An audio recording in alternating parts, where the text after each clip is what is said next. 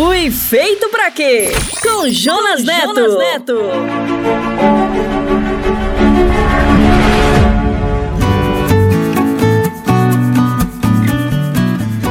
Olá, bem-vindo a mais um episódio da série Fui Feito para Quê? Eu sou o Jonas, muito obrigado por estar conosco, muito obrigado por sua audiência e seus comentários. Continue enviando suas dúvidas e sua opinião sobre o Fui Feito para Quê? Esta é a grande jornada na busca do plano e do sentido para a sua vida, baseado na palavra e na fé em Deus.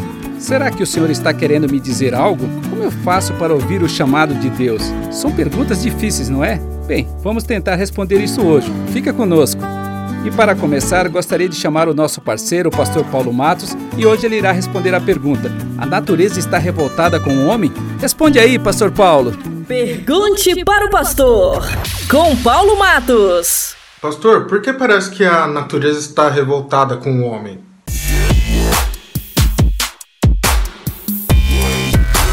Realmente parece que a natureza está revoltada, né? É enchente, furacão, os movimentos dos ventos alísios e outras coisas mais fazem com que a humanidade corra de um lado por outro, as companhias de seguro fiquem pavorosa. Parece mesmo que a, a natureza está revoltada contra o homem. Eu não acredito nisso, porque sempre houveram nas, aqui no planeta Terra essas manifestações de, de ar, de mar, de fogo. De... Então, é, acontece que hoje a gente identifica mais a quantidade. Por quê? Vocês vejam São Paulo. As margens dos rios aqui de São Paulo, que não foram urbanizadas, mas foram tomadas por pessoas que vieram de outros estados para cá, geralmente do norte, nordeste. O que, que aconteceu com essas terras que eram baratas? Eram baratas porque não podiam ser ocupadas. E o que, que aconteceu? Invadiram. Invadiram, o que, que vem? O rio, o rio transborda, quem está perto é, é, alagado tudo. Ah, eu perdi tudo. É isso aí, tá todo mundo perdendo tudo. É, e outras coisitas mais que a gente vê é, nos planetas, por exemplo, a fome que deu alguns anos atrás lá na África, o, os grandes magnatas da Bolsa de Londres, da Bolsa de Alimento, eles compraram aquelas terras que não variam nada, cultivaram essas terras, mandaram aquele povo da Etiópia, Eritreia, para outros lugares. E aí a fome veio e encampou. Mas essa tragédia. Não, é nós mesmo que compramos as terras e, e plantamos e investimos na Bolsa de Londres, na Bolsa de Alimentos. E aí vem aquela miséria. É assim, nós provocamos, não é a natureza. Somos nós que provocamos a natureza. Ela reage, simplesmente reage. Ok? Fui feito para quê? Com Jonas Neto. Jonas Neto. Valeu, Pastor Paulo. Traga suas dúvidas para ele, manda agora. É muito bom quando a gente entende o plano que Deus desenhou para a nossa vida, o plano para sermos felizes. Eu sei, tudo muda, não é? Passamos a viver os processos para crescer como filhos de Deus, para sermos guiados pelo Ruá, o Espírito de Deus. Viver o desenho de Deus é caminhar para a salvação, é caminhar ajudando outras pessoas a serem felizes e se salvar também. Para viver esta jornada, precisamos estar conectado com Ele e ouvir a Sua voz, e isto é um desafio porque a palavra diz: somos criação de Deus realizada em Cristo Jesus, para fazermos boas obras, as quais Deus preparou de antemão para que nós as praticássemos. Efésios capítulo 2, verso 10. Se você quiser rever este episódio e os anteriores, acesse o podcast do Ministério Só Boas Novas. Anota aí, podcast.soboasnovas.com.br e também no SoundCloud e Spotify. E agora, preparado aí? Fique atento, porque hoje o Senhor vai te chamar pelo seu nome.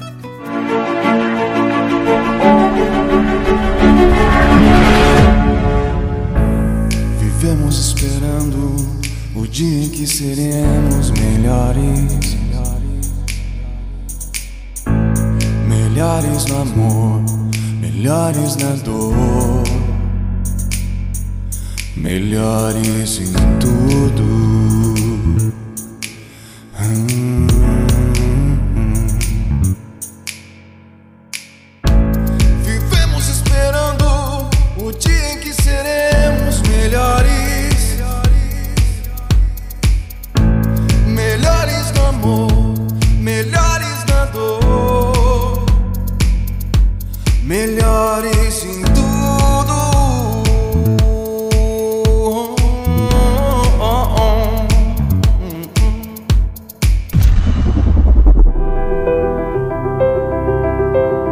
Sabe quando você encontra alguém que corre para te cumprimentar, mas você não consegue se lembrar quem é? A fisionomia parece familiar e, para piorar a situação, ele chega te chamando pelo seu nome. Seu cérebro está a mil tentando se lembrar e nada. Que constrangedor, não é?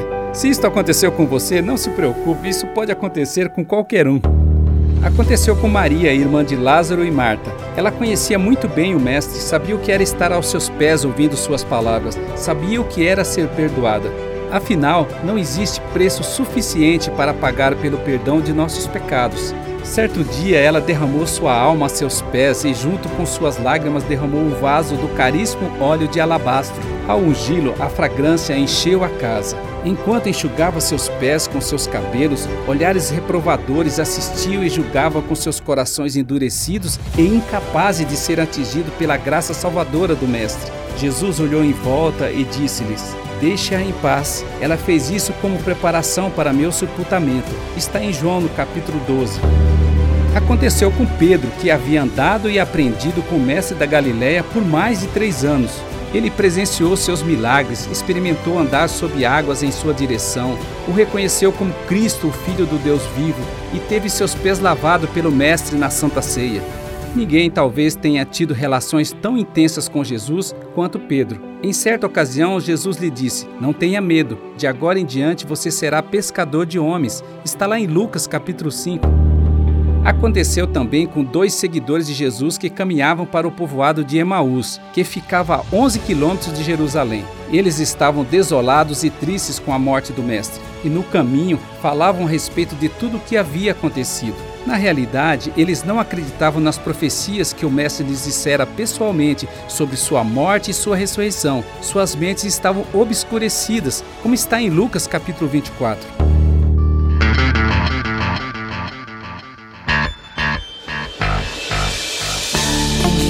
gente se sente como quem partiu ou morreu.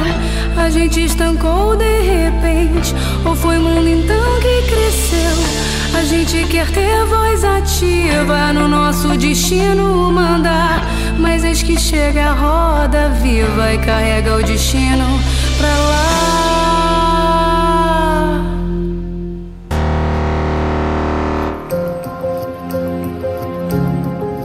Tanto Maria quanto Pedro, quanto os dois seguidores de Jesus, não apenas conheciam Jesus, mas eram pessoas que viveram experiências próximas e pessoais com ele. Porém, após sua morte, as suas mentes foram cobertas pelo véu da dúvida e da falta de fé. Após sua ressurreição, Jesus apareceu para pessoas muito próximas dele. No entanto, elas não o reconheceram, e isto é quase inacreditável.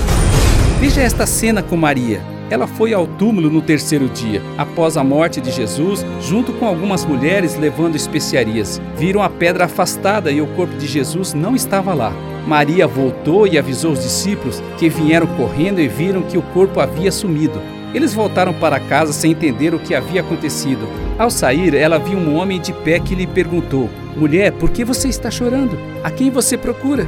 Ela pensou que era o jardineiro, mas era Jesus. Ela tinha lavado seus pés com perfume há poucos dias, mas não o reconheceu.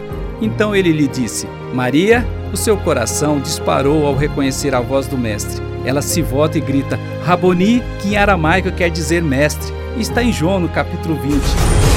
Em outra cena estava Pedro. Pedro, que trazia em seu coração muitas dúvidas e pesares por causa de ter negado o Mestre três vezes, conforme o próprio Jesus profetizara, muitas coisas estavam desmoronando em sua mente agora. Então ele resolveu voltar a fazer o que fazia no passado e disse a seus companheiros: Vou pescar. Nós também vamos, disseram os outros. Assim entraram no barco e foram, mas não pegaram coisa alguma a noite toda. De repente, Jesus aparece na praia e pergunta: Filhos, por acaso vocês não têm peixe para comer? Não, responderam eles. É incrível, eles não o reconheceram. Aí Jesus diz: Lancem a rede do lado direito do barco e pegarão. E a rede se encheu de peixes. Aquelas palavras explodiram em suas mentes e João disse a Pedro: É o Senhor! E Pedro se atira na água e corre em sua direção. Está em João no capítulo 21. E na cena com os dois discípulos, no caminho até Emaús, Jesus pacientemente caminha junto com eles, explicando todos os escritos de Moisés e dos profetas e o que as escrituras diziam a respeito de sua morte e ressurreição. E durante toda a jornada, eles não o reconheceram. Quando chegaram a Emaús, eles insistiram com ele: Fique conosco essa noite, pois já é tarde. E Jesus foi para casa com eles. Quando estavam à mesa, ele tomou o pão e o abençoou. Depois partiu e lhes deu. Aquela cena incendiou suas mentes. Eles se lembraram da ceia com Jesus. Seus olhos foram abertos e eles o reconheceram. Está em Lucas capítulo 24.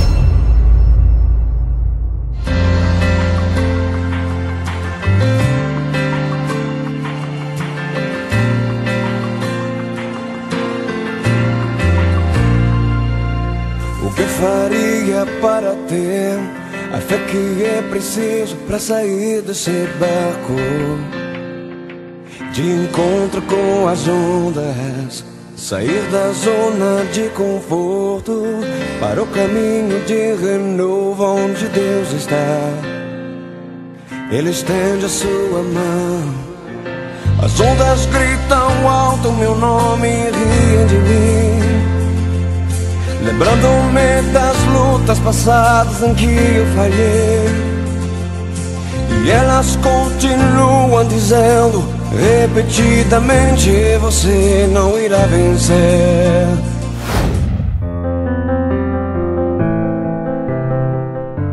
Muitas luzes, muitos ruídos, muitas informações equivocadas irão tentar tirar de você a possibilidade de reconhecer Jesus e ouvir a sua voz. O mundo está cheio de muitos rostos e muitas vozes parecidas, e quando você ouvir a quem você procura, você tem algo para comer, o que vocês tanto debatem enquanto caminham, talvez você não consiga reconhecê-lo. Talvez Jesus grite Maria, talvez ele repita jogue a rede do outro lado do barco, talvez ele te ensine de novo e se sente à mesa com você para partir o pão.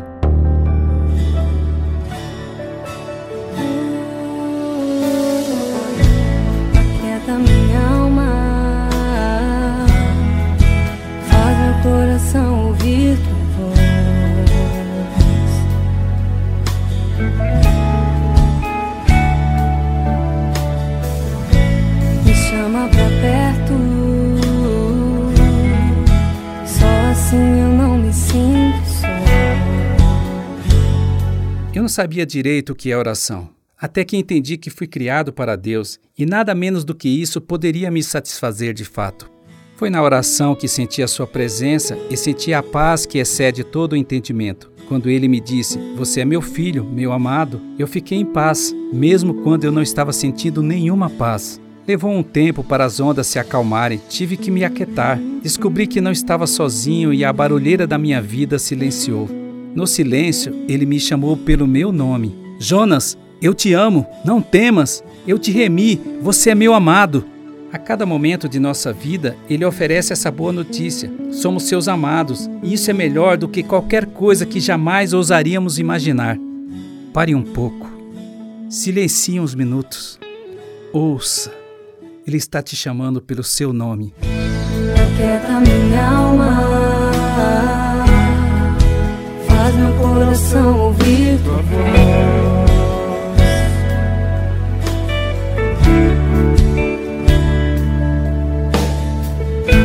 Me chama pra perto, só assim eu não me sinto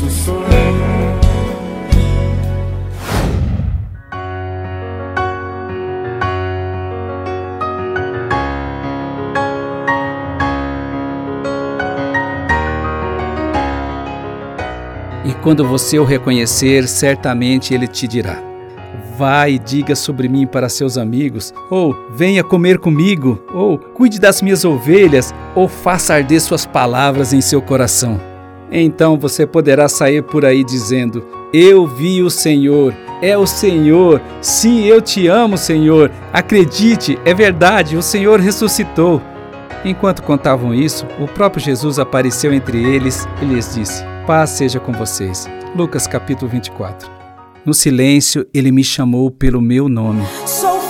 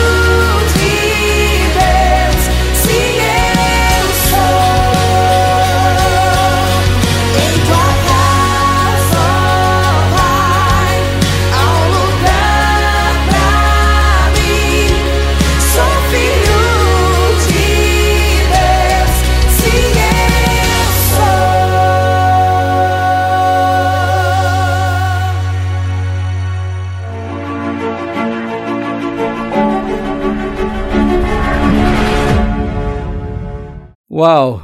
É maravilhoso saber que o Senhor nos ama e que vem até nós e nos chama pelo nosso nome, não é? Quer mais? Então não perca o próximo programa, porque iremos aprender mais sobre a grande pergunta da nossa vida: eu fui feito para quê? Eu oro para que você se aquete, silencie, se renda em oração. Eu oro para que você ouça o Senhor te chamando pelo seu nome. Ele vai te declarar coisas pessoais para a sua vida e te dará a paz. Meu Pai, em nome de Jesus, eu declaro uma benção sobre a vida do meu irmão e da minha irmã que está me ouvindo. E eu faço isso sob a graça que o sacrifício de Jesus nos proporciona. E todos nós dizemos Amém.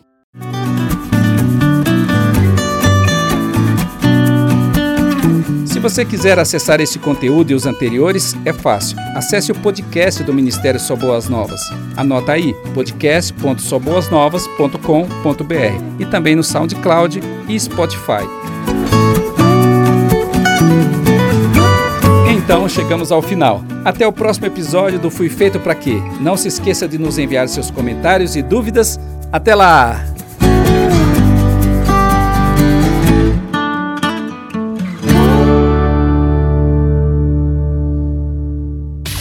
Fui feito pra quê? Com Jonas, Neto. Jonas Neto.